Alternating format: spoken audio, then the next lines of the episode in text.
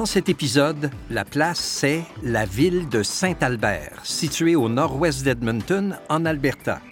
Bienvenue dans la partie 1.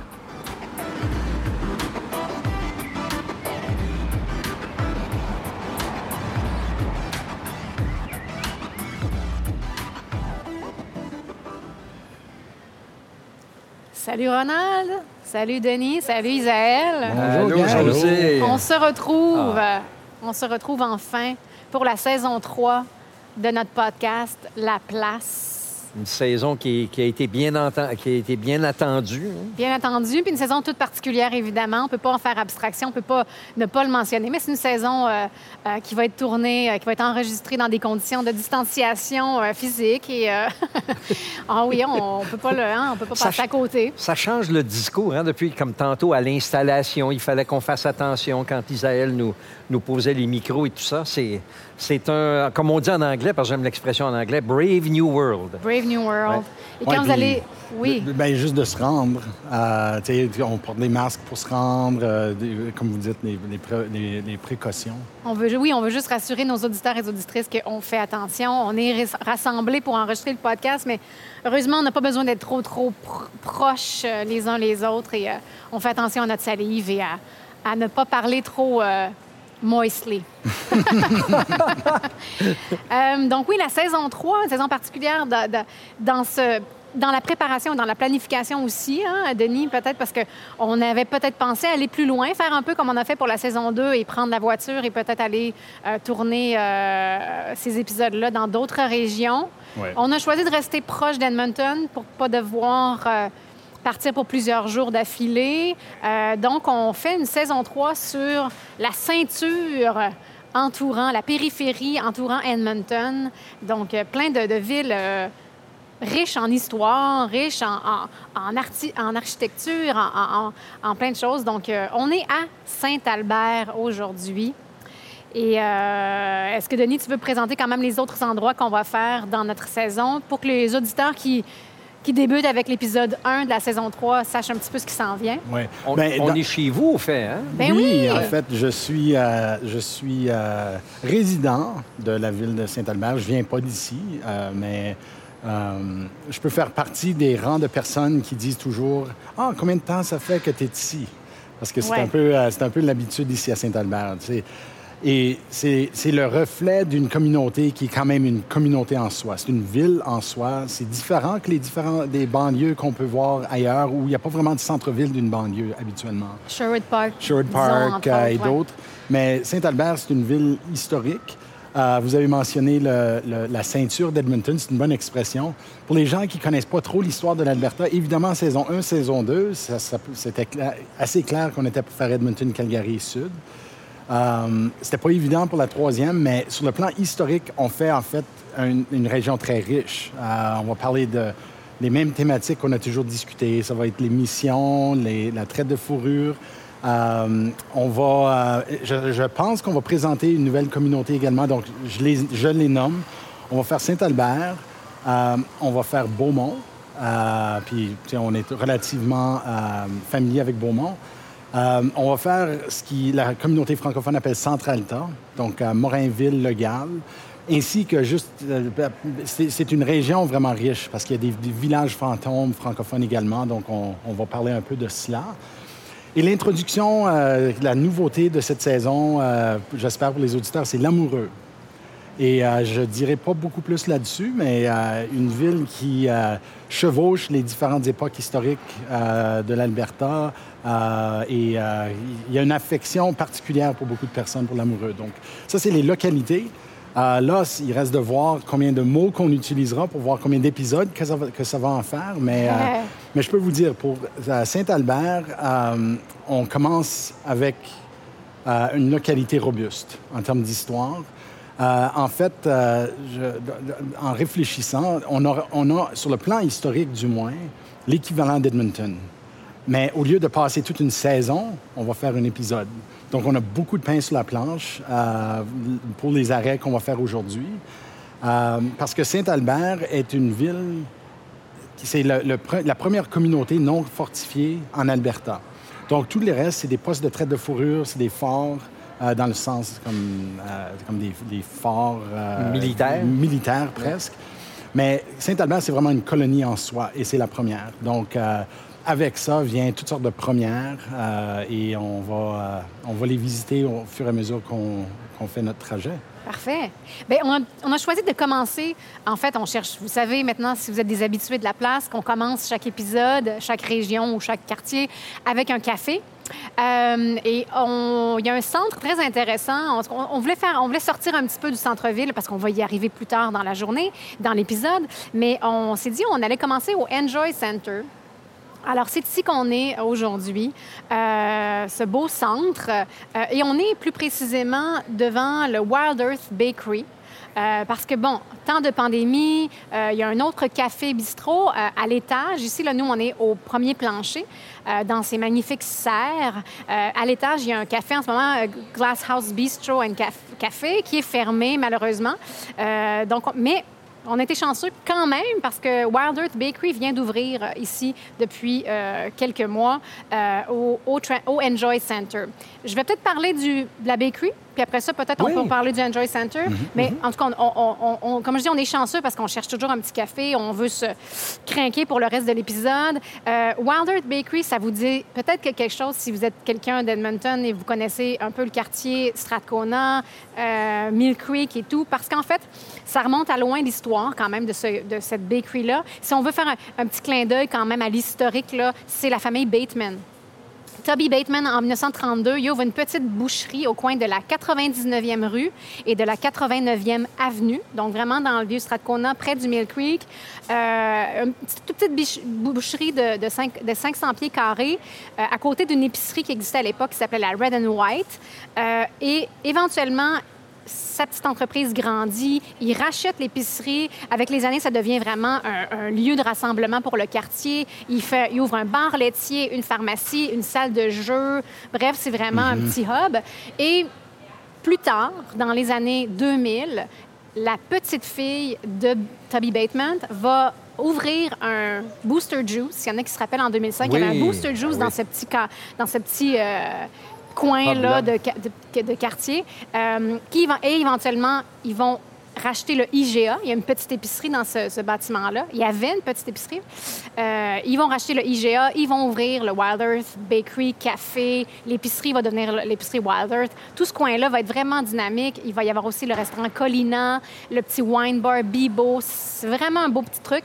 Mais malheureusement, le quartier se développe beaucoup, on l'a vu, ça se densifie, il y a des tours à condos qui montent un peu partout dans, dans, Strathcona. Et en 2014, finalement, tout va fermer parce que cet immeuble-là, ce coin-là, est complètement rasé maintenant, en ce moment, là, au moment où on vous parle, en tout cas. Et bientôt, ils vont monter une nouvelle tour à condos. Et on espère, par contre, ils ont prédit qu'il y aurait de l'es- de l'espace euh, au rez-de-chaussée pour des commerces à nouveau. Donc, on espère qu'ils vont rouvrir quelque chose. Oui, pour avoir euh, des trucs pignons sur rue un oui, peu. parce là. que ce Ben oui. quartier-là, quand même, est assez passant, la 99e. Je veux dire, c'est une ligne d'autobus aussi qui amène les gens au centre-ville. Euh, on est près du ravin Mill Creek et, et tout ça. Donc, euh, on espère qu'ils vont rouvrir quelque chose de pratique, là. Euh, Petite épicerie, petit café, des choses comme ça. Bref, tout ça pour dire que le Wilder Bakery, donc, depuis ce temps-là, était fermé. Ils ont eu des succursales ailleurs aussi au centre-ville et tout ça entre-temps. Euh, mais là, c'était fermé depuis quelques années et ils viennent d'ouvrir dans l'Enjoy Center. Euh, voilà, donc, Wilder Bakery par les sœurs Bateman avec toutes sortes de bons pains, euh, de bons muffins et tout. Tout est fait maison euh, sur place. Et c'est ici qu'on boit notre café ce matin. C'est pas un café en tant que tel. Donc, on était un peu déçus ce matin parce qu'ils n'ont pas de machine à espresso, etc. Mais ils ont du café filtre. Alors, euh, on va pas faire un tour de table sur ce qu'on boit. On boit tous un café filtre ce matin. On s'est vengé sur les pâtisseries un peu. Exactement. Sur les, euh, ouais, sur des bons scones, des, des- oui. des muffins et tout et tout. Fait que voilà pour. euh, Et tantôt, je vais, avant de partir, je vais m'acheter deux Winnipeg Rye Bread Mm. qui sont faits ici, parce que tout est fait ici. C'est des produits euh, naturels. Et euh, oui, c'est ça. Puis un petit, peut-être un petit clin d'œil à M. Michael Leblanc, qui est le, qui est le, le propriétaire ici. Le chef, ouais. Le chef, le- je, je crois, je crois bien qu'il est le propriétaire aussi. Mais anyway, c'est le, c'est le, c'est le chef et c'est aussi le pâtissier. Oui, voilà, un Leblanc. Enjoy Center, Denis, tu peux nous faire un- juste une petite, euh, pour les gens qui connaissent. Parce qu'en en fait, quand on est, quand on est d'Edmonton, on entend parler, et je dois avouer, et je pense que Ronald, c'est la même chose. Et Isaël, est-ce que tu étais déjà venu? J'étais déjà venu une fois, en fait. Ah, OK, Isaël, tu es déjà venu? Novice. Et- à la- Est-ce que tu es venu pour un mariage? Non, en fait, on était venu juste, Juste pour voir. puis la serre. puis tout Parce ça. qu'il y a des Wow. magnifiques euh, salles de banquets euh, sous ces immenses serres-là. Mais C'est isolé, lieu. par contre. hein? Je veux dire, comme pour se rendre ici, on est dans le milieu d'un d'un Oui. parc, euh, pas industriel, mais comme tu l'as décrit, un parc euh, agricole. Ou, Donc, le Enjoy Center, c'est la culmination d'un grand chapitre, en fait, de l'histoire de Saint-Albert. Donc, vous le décrivez bien. C'est comme... Je, je- je le décris différemment. C'est un genre de centre d'achat bourgeois. Euh, donc, il y a beaucoup d'artisanat. euh, Bougie-mort. Bougie, à Bougie, Bougie-mort. à Bougie-Mort. Euh, parce que les, on a les produits, les produits qui sont qui étaient vendus à des magasins Whole Foods, des choses comme ça. Oui. Aliments naturels, aliments euh, naturels, organiques, tout le reste. Donc ça, ça fonctionne très bien. Mais il y a beaucoup d'artisanat, beaucoup de studios de yoga, des, des choses comme ça. Et euh, c'est le seul dans la région. Moi, je, moi, j'en connais pas vraiment d'autres. Je sais que ça existe ailleurs, mais c'est- c'était vraiment cette vision-là euh, qu'ils ont eue. Ça fait juste neuf ans que ça existe. Donc, c'est en 2011 que ça a ouvert officiellement. Et là où je dis, c'est, c'est- ça raconte un chapitre de la- l'histoire de, de Saint-Albert, c'est qu'il y avait un commerce qui était au cœur de la ville de Saint-Albert et c'était le Halls Nursery. oui. Euh, Les serres. C'était les serres de la famille Hall. Oui. Ouais. Euh, et puis, euh, eux autres, ils avaient, c'était comme euh, des, des serres qui étaient rouges, vitrées, tout ça, pas mal au milieu de Saint-Albert. Et puis, eux, c'est eux, la famille, qui ont fondé le Enjoy Center. Donc, ils ont déplacé toutes leurs serres.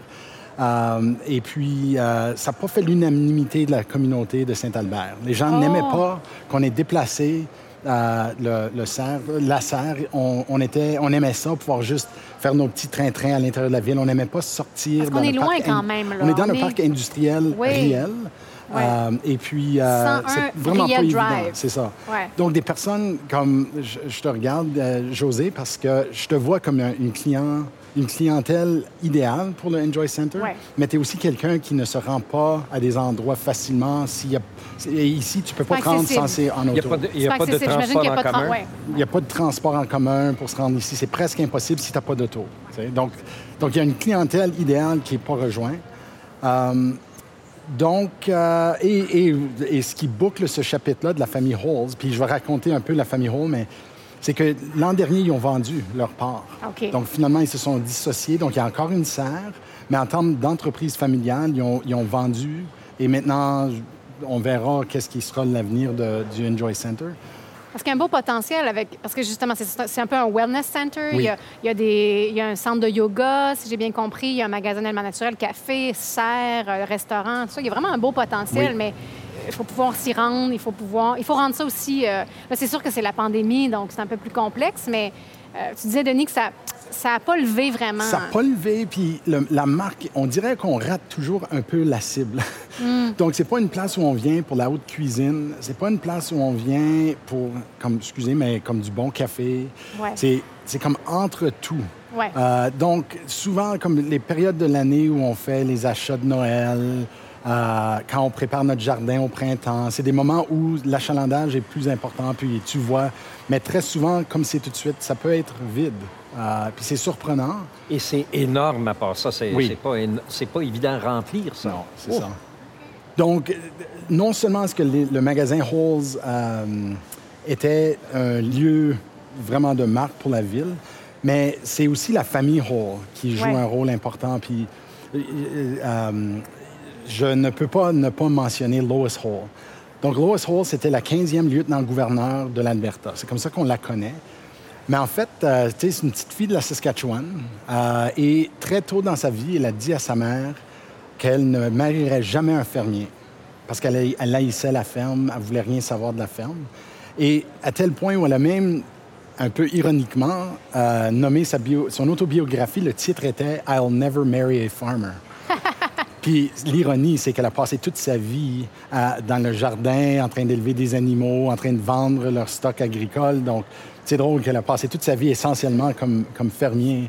Et aussi impressionnant, c'est que elle et son mari Ted, ils n'ont pas hérité d'une ferme, qui est typique. Comme norm- C'est assez rare les gens qui se lancent comme fermiers.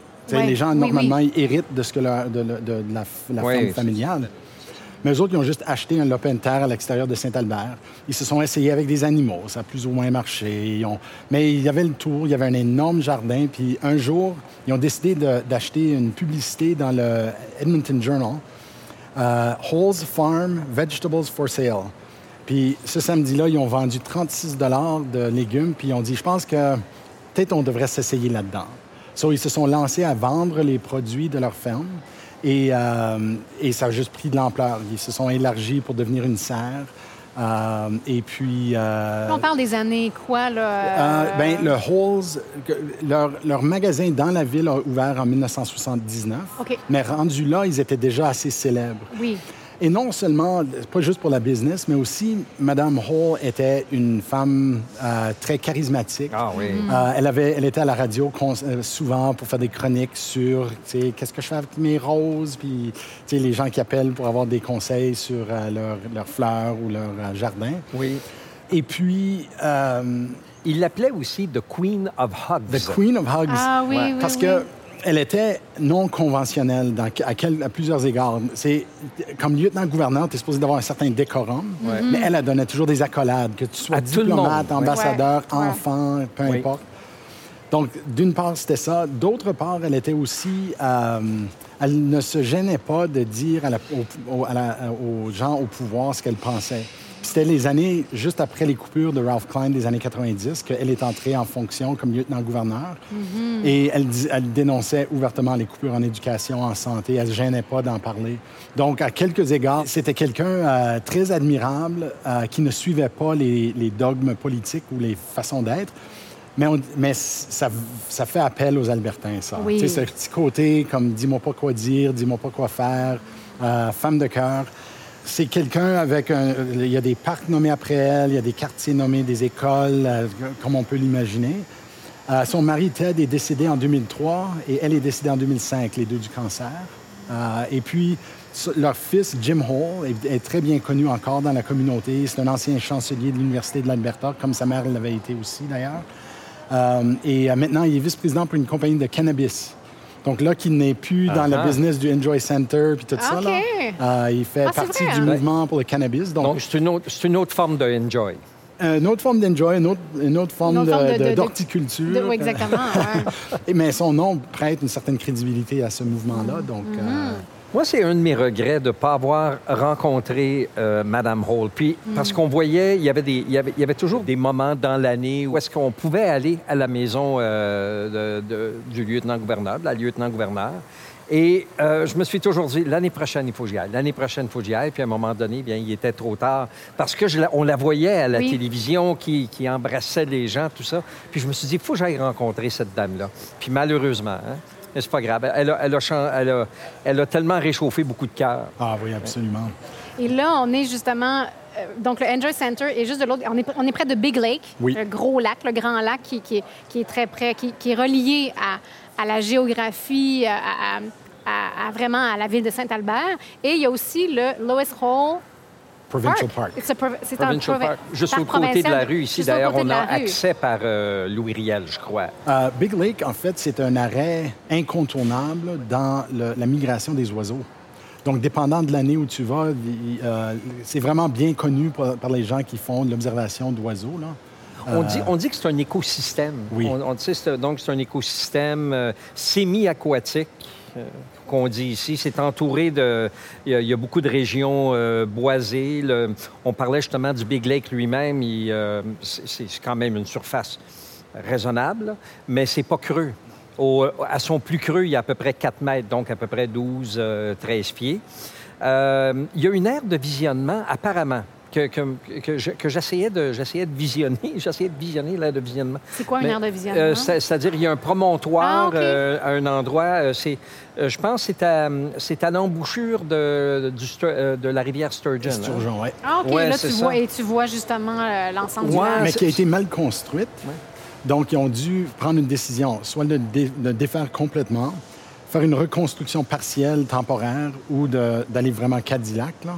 Euh, donc, euh, on me dit qu'ils l'ont réouvert. Euh, ils sont pas allés avec le Cadillac, mais euh, c'était tellement populaire comme arrêt que ils l'ont reconstruit avec vraiment des, les piliers comme il faut dans l'eau. Puis, Euh, mais c'est un, endroit super intéressant parce qu'effectivement, à c'est assez haut. C'est assez Oui, haut pour. très euh, haut. ah, Oui, OK. oui, OK. oui. Je ne sais pas si on va passer par là tantôt, mais euh, ça serait peut-être euh, justement quelque chose à- pour les gens qui écoutent, là, si vous voulez chercher ça pour avoir vraiment une, une belle vue. Donc, il y a, a au- il y a au-dessus de 200, 220 sortes d'oiseaux. C'est une zone aviaire euh, quand même euh, importante ici. Il y a aussi beaucoup de gibier d'eau, des oiseaux migrateurs, euh, des choses comme ça, euh, des hirondelles, des bécassos. Des bécassos, connais-tu ça? Bécasso, non? Des bécassons, moi non plus. Des, des cygnes, des goélands. Euh, il y a aussi beaucoup de, de mammifères, de- des, des castors, des coyotes, des chevreux, des orignaux. Des chevreux. Des Hey! chevreux, ouais. Euh, des rats musqués. Ouais. Euh, puis des. Ça, je, je l'ai traduit librement. Il y, a, il y a Red Fox puis Red Squirrel. Est-ce que ça existe en français, un écureuil rouge? Est-ce que c'est le nom? Euh, Anyway, c'est un Red Squirrel. Donc, euh, donc c'est pour dire qu'en tout et partout, là, il y a... c'est- il y a du boisé, il y a des animaux, il y a des... ça doit être vraiment superbe. On en parle, on est à côté, on n'est pas encore allé, mais euh, un de ces jours. hein? Oui. Bien, je pense que ça, ça conclut un peu notre introduction euh, de, Saint-Albert. Mais là, on va, on va, on, bon, on va prendre notre voiture. hein. On- en fait, ça se, ferait, ça se ferait à pied. hein. Je Ça pense se marcher d'ici le long de Big Lake. Il y a une piste. euh, Si on n'avait pas 20 sentier. livres d'équipement à traîner et euh, Ouais. un- un- quand même une marche de retour qui aurait été euh, bon, une coupe d'heures là, par, par la fin du trajet, qu'on est mieux de juste amener notre stock avec nous. Ça euh, se ferait à pied, une- peut-être une marche d'une quarantaine de minutes Oui. là, pour euh, rejoindre, rejoindre euh, On vous encourage. donc, à le faire une, à pied. c'est une Oui, super belle... oui. Comme si quelqu'un a toute la journée Ben juste oui. pour faire cette marche-là et, et, euh, sans équipement et, euh, et euh, du, du purel et toutes les autres choses qu'on amène avec nous. Là. Euh, ça se fait super bien, comme le, le réseau de sentiers pédestres Oui, le long de la rivière. Esturgeon est formidable. On aurait le temps, nous aussi, si on si on on n'était pas obligé de décrire et qu'on pouvait juste Oui. marcher Juste en marcher. silence, on, on pourrait le faire. Mais là, on, on vous donne l'occasion de le faire. Puis nous, on vous, on vous dresse un peu, on, vous- on vous met la table. Alors, on va quitter le Enjoy Center, puis on va se rendre euh, comme premier arrêt au Grain Elevator Park. Oui. Alors, on pourrait l'appeler, c'est un centre d'interprétation agricole. Oui. C'est, le- l'angle qu'on a choisi de, de faire. On vous en parlera un petit peu plus une fois qu'on sera là de toute façon. Après ça, on va se rendre vraiment dans le centre euh, de, de- historique, dans le centre de la ville de, de Saint-Albert, parce que c'est là que tout a commencé. La colline des Oblats qu'on appelle aussi en anglais Mission Hill. Euh, et là, il y a toutes sortes de choses. C'est vraiment, c'est vraiment la, la, la, la- la genèse, le cœur de, de la ville. Donc, euh, il y a la, route ou le sentier des fondateurs aussi, Founders Walk.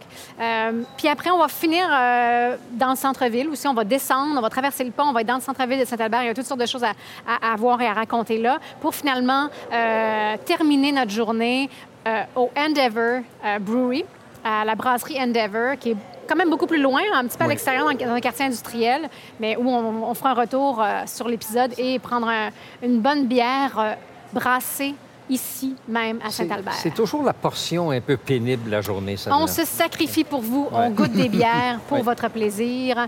Alors euh, voilà, je pense qu'on va ramasser nos, nos petits, nos petits sacs, euh, remettre nos petits masques et on va partir pour la suite.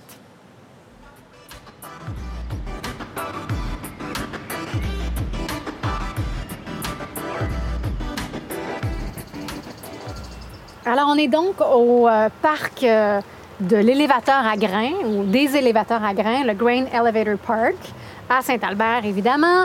On est juste un peu au nord de la rivière Esturgeon, Sturgeon River. Nous, on va l'appeler la rivière Esturgeon, je pense, toute la journée, euh, tout, tout, tout l'épisode.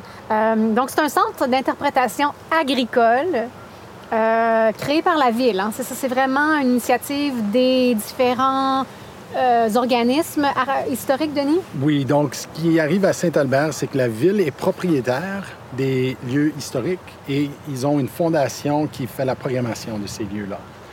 Donc, c'est le Arts and Heritage Foundation de Saint-Albert et c'est eux qui ont pris euh, ce site en charge. Euh, le site, l'élévateur à grains, ça fait longtemps quand même, ça, ils ont restauré ça il y a longtemps. Euh, comme exemple, euh, quand même des élévateurs à grains qui disparaissent à travers les prairies. Euh, et ce qu'ils avaient, c'est qu'ils ont créé un plan pour le patrimoine et ils ont identifié les, les- les rangs 23 et 24 comme étant des sites qui seraient éventuellement interprétés. Des- donc, des ce qu'on appelle des lots Des aussi, lots, les ouais. lots. ouais, des river lots. River lots, en français, c'est. Moi, je- on voit un peu euh, différentes. Moi, je pense que l'eau, c'est, c'est peut-être un calque de l'anglais, peut-être. Parce que moi, j'ai vu les rangs canadiens. J'aime les l'expression. rangs, ouais, ouais, ouais, ouais. Euh, parce que c'est venu du Québec, du système seigneurial, où on voulait avoir accès à l'eau et accès à la route. Donc, euh, ce- c'est les, les rangs 23 et 24 ont été recréés. Ils ont importé des maisons, donc quatre maisons, je vais vous en parler tantôt. Euh, et donc, entre l'élévateur à grains, qui est comme le haut du rang, euh, ça descend jusqu'à la rivière. Donc, ça, c'est comme des rangs typiques. ouais. Et ça, ça vient de l'époque où on voulait se regrouper, mais on voulait quand même faire de l'agriculture. Donc, euh, quand on vient des prairies, puis on est habitué au système de canton, euh, par lequel 6 000 par 6 000, on sous-divise vraiment en carrés, bien, si tu vis sur un coin, tu es vraiment isolé de tout le monde. Et à l'époque où on voulait que les gens soient assez près les uns des autres pour faire économie, mais aussi euh, défense quasi militaire, euh, avoir accès facile aux moulins, à l'église, euh, toutes ces choses-là, c'était une construction typiquement québécoise, canadienne-française. Les Métis ont adopté ce système-là. et c'est pour ça que dans l'Ouest, tous les développements qui datent d'avant 1880, là, où on, s'est établi, souvent c'était les missionnaires et les Métis qui créaient ces colonies-là et on utilisait le système de rang. Donc on voit beaucoup ça au Manitoba, à Batoche, à Saint-Laurent-de-Grandin, à Saskatchewan. Et ici, on l'a déjà vu à Edmonton euh, et ici à Saint-Albert. Donc, le- la géographie, c'est ce, qui est- ce que je trouve intéressant, entre autres, de ce site ici, c'est qu'on peut interpréter ce système-là. Tu sais. Euh, et euh, donc, on parle du système seigneurial, on parle de... Des fois, je vois les gens qui font référence à ça comme étant une invention métisse. Euh, c'est c'est pas tout à fait vrai parce que, évidemment, c'est venu du Québec, mais c'est vraiment les métis qui l'ont implanté dans l'Ouest, euh, partout où ils se sont établis. Et les missionnaires également étaient très familiers avec ce système-là, étant pour la plupart des Canadiens français. du Québec. Ouais. Oui, puis ça se voit quand on, quand on, on est en avion au Québec, on voit très bien euh, le long du fleuve Oui. Saint-Laurent, tous les lots très, très étroits, mais Oui. très longs. Parce que, oui, l'accès à, la- à- à l'eau, c'est- c'était primordial, c'est ça. Puis ici, puis ici c'est intéressant de voir que ça a quand même été implanté dès le début, puis qu'après, ben, après, non, mais ils ont- ils ont même voulu changer.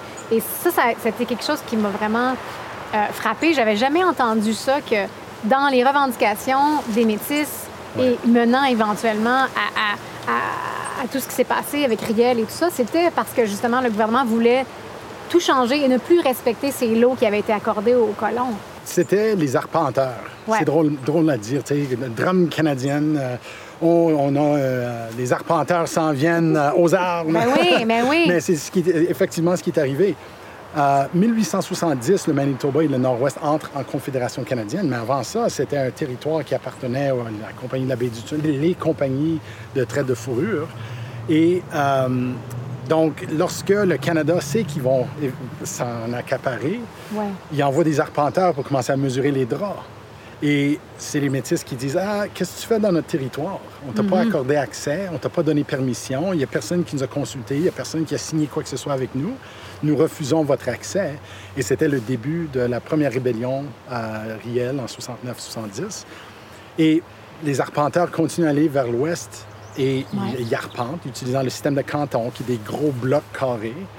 Euh, et euh, à Batoche, euh, il y a eu le, le conflit. Puis ici, c'est la même chose où, localement, les gens défendaient. Et puis même, euh, le père Leduc est allé avec un fermier, Dan Maloney, euh, pour négocier avec le gouvernement, pour dire « lâche-nous ». Ils sont allés à Ottawa. Euh, c'est ouais. ça, c'est ça. Ils Ouais. ont négocié pour deux jours pour dire, regarde, on a notre système, là, touche-le pas, vous pouvez arpenter ce que vous voulez ailleurs.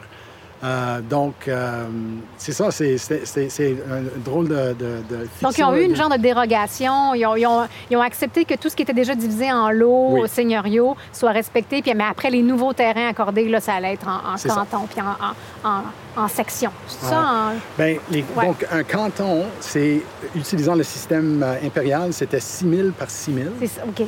Et chaque, à chaque 1000, on sous-divisait en, en C'est ça. sections. Quand on parle de quart de section, Quand on parle de quart de section, on a coupé les sections en quatre. Puis ça, c'est le, le champ typique. Le champ typique, typique, ouais. c'est un quart de section, C'est 40 ça. heures. OK.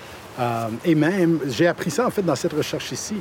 il y avait une époque où, en établissant les cantons, on cédait immédiatement quatre des euh, sections directement à la Compagnie de la Baie du Son.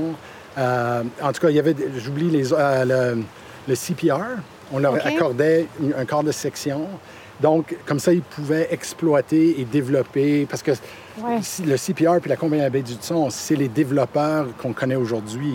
Oui. Quand il y a un quartier qui se développe, ben, dans ce temps-là, c'était CPR puis la Compagnie Ouais. de la Baie du Son qui le faisait.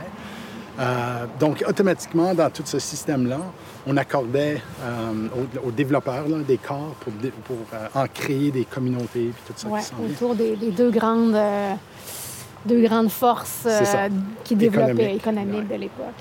Intéressant. Je pense que ça vaut la peine parce qu'on veut, sans trop dédoubler, euh, on a mentionné euh, au tout début que Saint-Albert était la première communauté non fortifiée euh, en Alberta. Et et, on en a parlé déjà et on connaît dans l'histoire de l'Alberta. 1754, Anthony Henday arrive, trouve qu'il y a déjà des francophones ici, des personnes qu'on aurait sûrement appelées des métis à l'époque, mais qui, on ne les connaissait pas si bien encore. Euh, et donc des personnes parlant français associées avec les, euh, euh, tribus autochtones des régions. Quelques années plus tard, Peter Pond arrive avec son équipage, il commence à arpenter le nord, puis à identifier les lieux et tout. Et, il y avait aussi les, indépendants canadiens qui venaient dans l'Ouest également, mariaient avec les euh, femmes autochtones et on a des enfants qui vivent dans les deux mondes. Donc, ils vivent dans le monde euh, de, de- de l'Église catholique, de la langue française, et ils vivent aussi dans le monde des traditions cries, euh, de la spiritualité autochtone. Euh, donc, les missionnaires se font... il y a un lobby qui se développe pour avoir des missionnaires, dont une mission ici, pas loin d'ici, au lac Sainte-Anne, parce qu'il y avait 30 familles métisses qui vivaient là. Et là, on parle de, des 1820 et 30. Donc, l'Église envoie des missionnaires. Ils, constatent que véri- véritablement, il y a des gens ici, des catholiques, des métis, puis ça vaut la peine d'envoyer un missionnaire.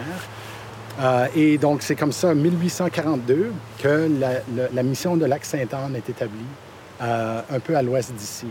Mais c'est pas sur la- le bon chemin. Comme on se rend à nulle part de, de ce coin-là, et on, se rend compte assez rapidement. Donc, Albert Lacombe est envoyé, le célèbre Al- euh, père Albert Lacombe. Euh, il est envoyé ici en 1852, puis il constate tout de suite. sais, la mission vit de poissons blancs, ils ne peuvent pas faire de l'agriculture là-bas. c'est pas des beaux terrains. euh, Pas des beaux terrains. euh, Mhm. Puis quand tu n'as pas d'agriculture, c'est difficile de créer une colonie comme telle. Euh, donc, euh, il- le- la, la fable veut que Taché et euh, Lacombe sont en train de marcher ces collines ici sur lesquelles on se trouve tout de suite, se rendre compte qu'il y a des, des- des, voies, comme la, il y a la rivière, il y a un chemin naturel qui passe par ici, du fort Edmonton vers le nord-ouest. Et puis, il s'assoit à un moment donné, puis identifie. Euh, je vais revenir avec cette histoire à l'emplacement exact de où c'est arrivé. Parce que là, on est comme sur les lots 23, C'est ça. 24, mais l'endroit où ils ont décidé, c'est ici. Oui. euh, euh, il a mis sa canne dans la neige et là, il a dit c'est beau, la vue est magnifique, c'est ici qu'on va faire une mission qui va s'appeler Saint-Albert. Saint-Albert. Donc, Ça, c'est la colline des eaux blancs. ça, C'est où on va colonne. aller tout à l'heure. C'est ça. Donc, ça, c'est un peu le... le- le- Donc, c'est quand même très tôt. Oui. On arrive à Oui. 160 ans depuis l'établissement de Saint-Albert. Mais avant Saint-Albert, il y avait Lac Sainte-Anne. Donc, c'est très important Ouais. parce que tous les effectifs, euh, les prêtres, les missionnaires, euh, il y a des familles qui les suivent. Il y avait un orphelinat là-bas, ils les amènent avec eux. Donc, c'est comme ça que Saint-Albert est né. C'était comme un genre de plan B de, de- de première mission dans l'Ouest. C'est sûr, par le temps que Saint-Albert est ouvert, il y avait d'autres, comme Lac-la-Biche avait été ouvert. Euh, il y avait de l'activité à Fort Edmonton, donc il y avait beaucoup plus d'activités missionnaires rendues en 1861.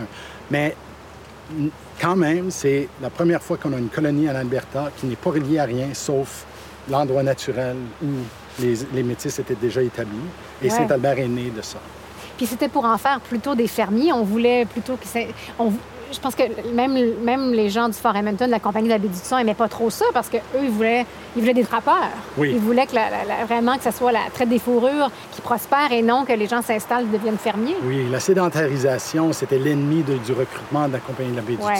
eux, ils voulaient des gens qui avaient, qui avaient faim, euh, des jeunes hommes Ouais. euh, qui, Qui euh, ferait la traite qui ferait la traite et qui s'occuperait de cette, cette partie-là de, la, mi- de, de- de- de la, la- la traite de fourrure. Il y avait... Et aussitôt qu'on a une femme puis on a des enfants, la vie est compliquée. C'est un peu ça l'attitude de la compagnie. Là. Euh, donc, euh, ils a- ils- et, et- et aussi, on est quand même sur la, un peu la frontière entre les, les deux compagnies pour euh, une trentaine, quarantaine d'années. Donc, les gens veulent pas trop que ce soit facile de, de voyager vers le nord parce que ça, c'est la, la compagnie rivale. Donc, ça, c'est une autre raison pourquoi ça a pris du temps. Parce que 1821, finalement, on fusionne les deux compagnies. Et c'est comme dix ans après qu'on commence à envoyer des missionnaires, puis on permet un peu l'activité ici. Mais pendant longtemps, le monopole, on essayait vraiment de la maintenir. Ouais. Alors, le Grain Elevator Park, où on se trouve en ce moment, on a fait un, peu une mise en contexte plus glo- globale des débuts de la région, de- des débuts Saint-Albert. Ce parc ici s'inscrit quand même bien dans l'histoire de la ville, même si tout à l'heure, quand on va aller à la colline des Aublones, on va, on va vraiment revenir sur la genèse euh, de Saint-Albert. Mais ici, donc, c'était des, des, des lots de rivières. Oui. Ça appartenait à des métis et des francophones, Oui. n'est-ce pas? Ben, en Euh, fait, il y avait un des deux lots- un des deux rangs ici qui appartenait à la compagnie de la baie du Thon et c'est Louis Chastelaine qui l'a acheté. OK. Euh, donc, c'était déjà comme... C'était un lieu quand même important ici de ravitaillement et, Ouais. et tout ça. C'est sûr que Saint-Albert était une colonie agricole, sédentarisée, puis c'était unique. Il n'y avait pas tant de places où il y avait des colonies établies qui faisaient de l'agriculture.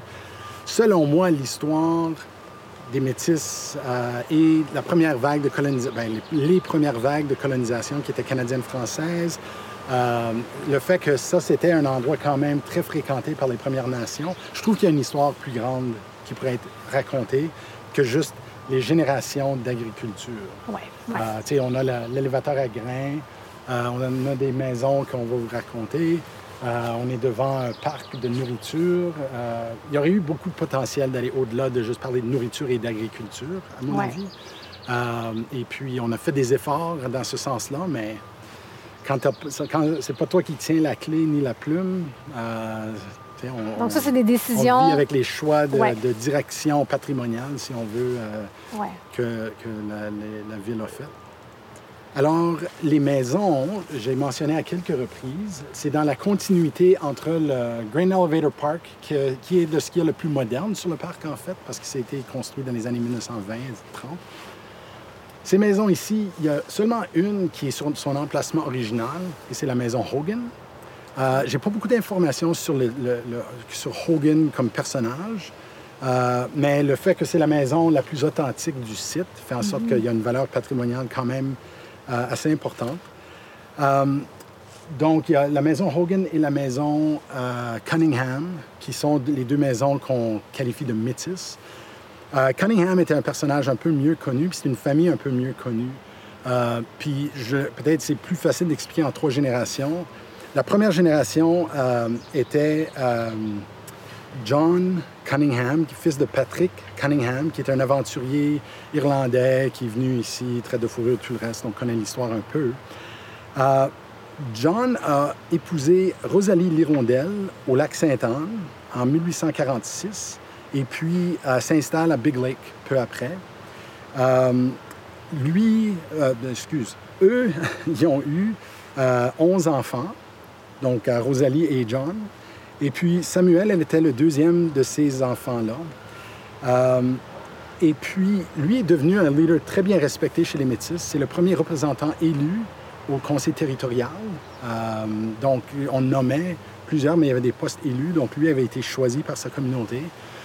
Euh, on a mentionné euh, les, émois, les- la- la résistance de 1885 à Batoche. Euh, et ici, la- l'Église, la communauté voulait s'assurer de se défendre parce qu'on ne savait pas de quel côté on était pour se trouver. Comme, Oui. Si jamais il y avait une attaque de Big Bear, ça, ça aurait pu se faire ici. Donc, on a monté un milice. Et c'est Sam Cunningham qui est nommé le commandant de ce milice-là. Tout le monde, sauf les quatre, puis les quatre des Canadiens français, ont été euh, de, de la communauté métisse. Donc, ils se défendaient contre euh, une rébellion quelconque possible qui aurait pu attaquer. La- en fait, ils ne la voulaient pas participer à la rébellion, eux, Non. parce que justement, on avait plus ou moins respecté ou on avait eu une dérogation. Eux étaient satisfaits parce qu'on avait, on avait préservé le système de, de- seigneurial. C'est ça fait si partie j'ai bien de la compris, chose. ça? Oui, comme essentiellement, ils ont tout ce qu'ils veulent. Ouais. Donc, Euh, ils ont une colonie de, un peu de la même taille que Batoche. Euh, et ils étaient plus en mode préservation. Ouais. Comme ils ne voyaient pas, euh, ils, ils n'avaient pas faim de la même façon Mm-hmm. que ceux qui ont, que les, particulièrement les Premières Nations qui venaient de signer des traités. Mm-hmm. Euh, il y avait quand même de la communication. Euh, on a déjà parlé de Laurent Garneau, qui était un des, Mm-hmm. un des courroies de transmission d'informations pour que les métis d'ici soient au courant de ce qui se passait. Ouais. Euh, mais ils n'ont jamais participé de la même façon. Ouais. Quitte même à un certain moment donné, euh, les missionnaires d'ici, dont euh, le Père le Duc, euh, il envoie des lettres euh, dans les journaux pour dire arrêtez de nous accuser d'avoir fomenté la rébellion et la résistance. Euh, en fait, on a fait le contraire. On a apaisé les gens, puis on a essayé de tranquilliser les choses. Donc, c'est ça. Pour revenir, Sam Cunningham, capitaine du St. Albert Mounted Rifles. Euh, plus tard dans sa carrière, il est maire de Grouard, le premier maire de cette communauté-là, conseiller scolaire fondateur pour le district scolaire. Et, et l'école qu'on ouvre, c'est l'école Cunningham. Donc, c'est une famille très importante et nombreuse. C'était une Euh, école sur leur... dans leur rang, en fait. C'est une Oui. école de rang. Oui. Et euh, lui s'est marié deux fois. Il était père de 13 enfants, dont le fils Alfred, Alfred Cunningham. Et c'est lui qui a construit ce qu'on appelle sur le lieu ici la maison La maison Cunningham. Cunningham. Ah, OK.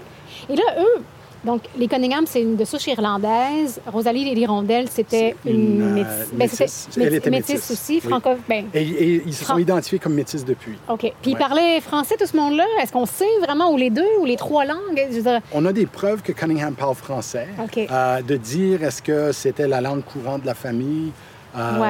je, je veux pas trop. On peut Je- pas s'avancer là-dessus, on ne sait pas vraiment. C'était, Ouais. Ils étaient bilingues, sans question. Ouais. Euh, et euh, un des fils, de, un des frères d'Alfred devient le premier prêtre ordonné en Alberta. Oh, OK. Euh, et donc, il était encore dans l'époque où le bilinguisme était un atout. Ouais. On avait bien d'autres, comme Scullin et, et d'autres qui étaient bilingues. Mm. Euh, mais voilà, donc ça, c'est pour la maison Cunningham. Et ça, ces deux maisons-là sont terminées. Comme ils ont fait de la restauration euh, et, euh, euh, et à l'intérieur, c'est vraiment intéressant. euh, c'est refait à. c'est refait à- et ils ont, ils ont même de fait des entrevues avec les descendants des Cunningham Ah.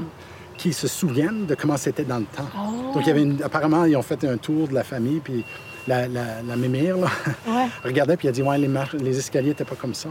Elle Ah disait ouais. comme les- Donc, ils ont renversé les escaliers pour dire que Oh. les, les marches montaient ici, puis là, il y avait une pièce ici, une pièce là. Il y avait sept chambres à coucher. Tu sais, donc, c'était quand même une maison importante. Puis, une, des, une des arrière... Ben, les- la petite fille de Sam Cunningham, elle, elle disait, elle se souvenait, jusqu'aux années 60, là, ils étaient encore propriétaires de la maison, puis on dit, les gens qui étaient de passage arrêtaient toujours ici prendre un café, ou de- au moment où il n'y avait pas énormément sur De le resto, territoire. de choses les gens savaient qu'ils pouvaient toujours arrêter chez Cunningham, puis prendre un café, puis prendre de l'eau, puis peu. ravitailler leur cheval avant de continuer, puis... euh, Alors, la maison des Cunningham n'était pas sur ce site ici, était un peu plus loin, plus autour de Big Lake. Ils l'ont déménagé. Euh, Mm-hmm. à un moment donné, c'était ce qui est au nord de Saint-Albert propre. Là. C'est comme autour de, du Costco, là, pour ceux qui veulent savoir. Ouais. Euh, ensuite, ils l'ont déménagé à l'autre bord de la rivière, si je ne me trompe pas. Et puis ensuite, ils l'ont amené ici, mais quand même, pour être à côté de la maison Ho- Hogan, Mm. ils l'ont fait dans les années 60. Ah, OK, quand même. Ouais. Donc, c'est pas, c'est pas, ça n'a pas été déplacé récemment, pas- comme les autres, comme Chevigny et Brosseau. Mm-hmm. Ouais. euh, ont été déplacés. Donc, Chevigny, c'est là où on tombe dans les deux maisons qu'on appelle les maisons canadiennes-françaises. Oui. Euh, Chevigny, c'était un de deux frères, Louis et David. C'est une famille euh, typiquement des, des Canadiens français. Ils entendent parler des terres gratuites, s'en viennent dans l'Ouest. On, est, on considère que l'architecture ou le style de la maison, c'est un style typiquement canadien-français, euh, avec euh, juste la, la toiture, la façon de faire les jointures en bois. Il y avait, donc- mais on a vraiment emprunté, et c'est un style qui est reconnu comme étant un style de, euh, de ferme canadienne-française. Avant de venir ici, ils étaient des constructeurs de bateaux. Donc, euh, c'est- sont devenus des, des- Ils étaient déjà très habiles dans le traitement du bois puis tout ça. Donc, euh, c'est une des raisons pourquoi leur maison a été euh, tellement bien construite. Donc, voilà pour la maison Chevigny. Euh, et le dernier, c'est ben, la Grange Brosseau. euh, qui était vraiment une grange. Et c'est quand même impressionnant. C'est comme un, mini élévateur à grains, puis c'est une des raisons pour qu'on aime tellement le- le- l'édifice, parce que ça continue, continue l'interprétation du Ça site va dans la, thématique qu'ils veulent développer. Mais ça avait été une porcherie à un moment donné. Donc, dans, le- dans le re- la restauration de l'édifice, il a fallu qu'il fasse toutes sortes de ménages pour enlever les odeurs. Puis, comme il fallait vraiment faire un gros, un gros travail de restauration. Mais ça, c'est en cours encore. OK.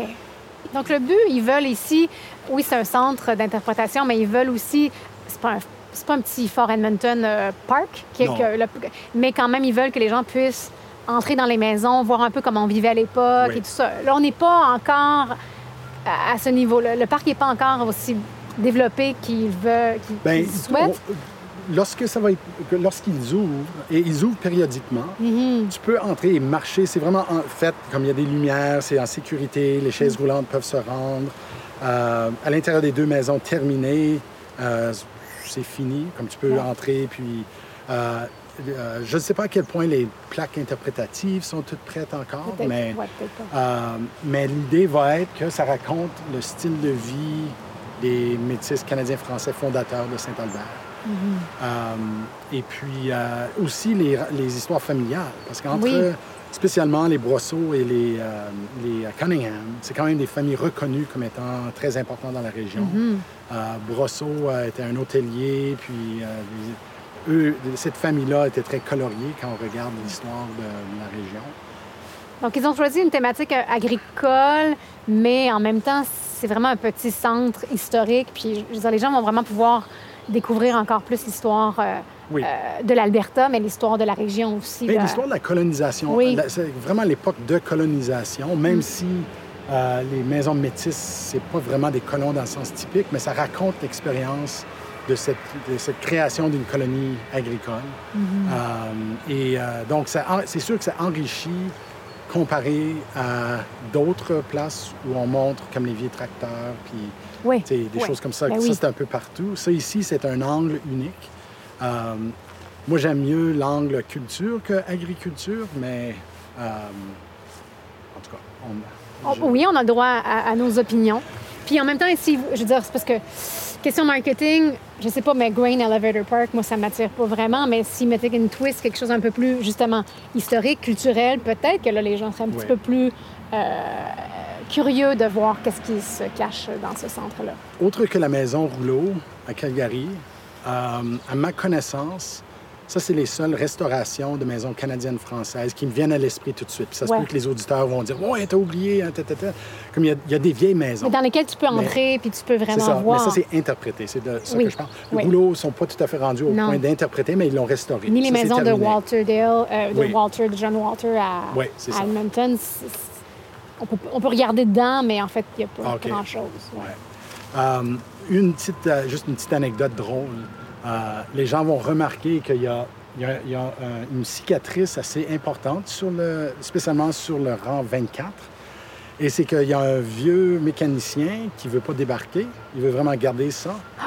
Donc, ils, ont maintenant une clôture autour de sa propriété. Donc, il n'y a même plus de route pour se rendre à...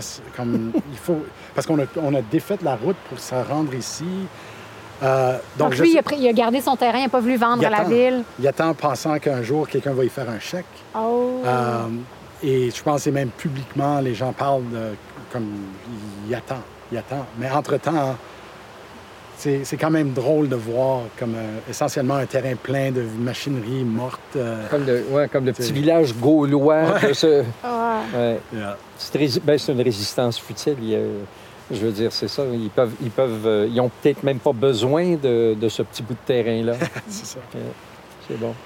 OK, ben voilà pour. euh, en tout cas, on vous, on vous suggère quand même de venir faire un tour. Ça peut vraiment être une belle petite visite et de suivre aussi dans les années qui viennent à quel point ça va se, se mettre en place, ce centre-là. Mais euh, ne serait-ce que pour regarder les maisons, euh, même de l'extérieur comme ça, ça vaut la peine. Ils sont, sont vraiment, sont vraiment bien restaurés. C'est vraiment, vraiment le fun. Puis les- les- la- la- il y a la petite gare aussi Oui. qui, est, qui est vraiment belle, qui est vraiment belle à côté des deux silos à grains. Beau petit site, beau petit site. On va continuer. À ce moment-là, on va, on va repartir. euh, et on- et tout, tout ça est très près. hein. On pourrait Oui. prendre, justement, reprendre le sentier qui longe la rivière Esturgeon pour se rendre jusqu'à la colline des Aublats, où vraiment tout a commencé. Oui. Allons-y.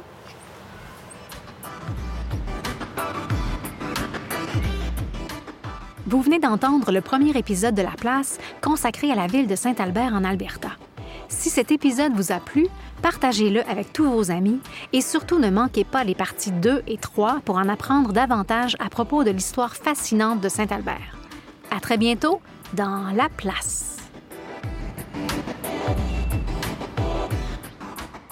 Le podcast La Place est une production de la Société historique francophone de l'Alberta, réalisée grâce à l'appui de Patrimoine canadien, du gouvernement de l'Alberta et du Conseil de développement économique de l'Alberta. Les co-réalisateurs de La Place sont José Thibault et Ronald Tremblay. Le sonorisateur, monteur et génie des technologies en chef est Isaël Huard. Je m'appelle Denis Perrault, directeur général de la Société historique francophone de l'Alberta et producteur exécutif de La Place.